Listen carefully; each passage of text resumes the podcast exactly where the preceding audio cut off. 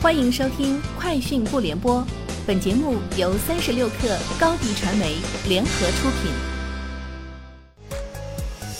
网罗新商业领域全天最热消息，欢迎收听《快讯不联播》。今天是二零二一年十月十四号。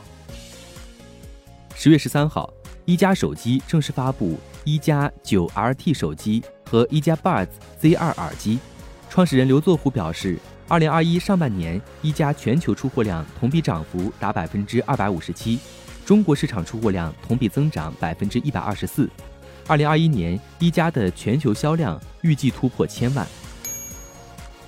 爱彼迎发布二零二一年银发旅行者与房东洞察。爱彼迎中国数据显示，二零一九年至二零二一年，五十岁以上房客搜索房源的平均间夜房价持续高于千禧一代旅行者。五十岁以上用户的近三成搜索为七天以上住宿，百分之十二为二十八天以上的超长旅居需求，这一比例达到整体用户群体的两倍。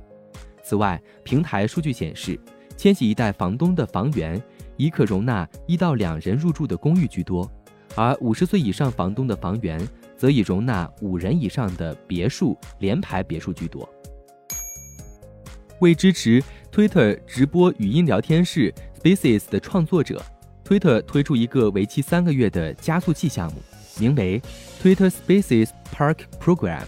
该项目的目标是发现并奖励大约一百五十名 Spaces 创作者，向他们提供技术、财务、营销支持。申请者如果获批，每月可以拿到两千五百美元津贴以及二百五十美元广告信用额度，利用额度可以在 Twitter 推广自己的 Spaces 内容。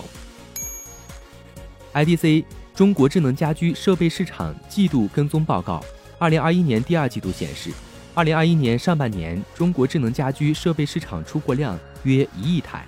同比增长百分之十三点七。二零二一全年出货量预计二点三亿台，同比增长百分之十四点六。预计未来五年中国智能家居设备市场出货量将以百分之二十一点四的复合增长率持续增长。二零二五年市场出货量将接近五点四亿台，全屋智能解决方案在消费市场的推广将成为市场增长的重要动力之一。三十六氪获悉，Strategy Analytics 手机元器件技术最新发布的研究报告指出，苹果、联发科和高通将在二零二一年占据 ARM 笔记本电脑处理器市场的最大收益份额。基于 ARM 的笔记本电脑处理器市场收益在2020年增长了九倍，到2021年将增长超过三倍，达到9.49亿美元。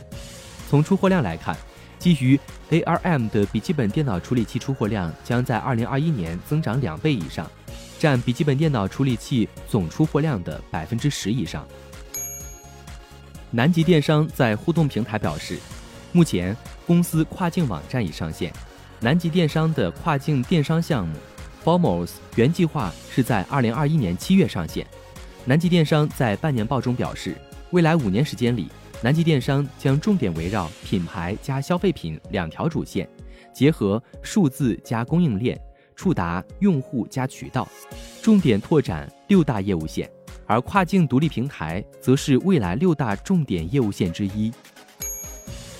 美国物理学家。加莱道雄明确表示，SpaceX 早已经遥遥领先蓝色起源。加莱道雄在对比两家公司时表示，蓝色起源的航天员在空中停留十一分钟，并经历了三分钟的失重状态，而 SpaceX 已经将宇航员送往国际空间站。此外，他还表示，SpaceX 甚至已经绕地球好几圈，其最近一次发射甚至超过了距离地球五百四十七公里的。哈勃太空望远镜，换言之，SpaceX 的飞行高度已经较国际空间站高出一百公里。以上就是今天节目的全部内容，明天见。高迪传媒为广大企业提供新媒体短视频代运营服务，商务合作请关注微信公众号“高迪传媒”。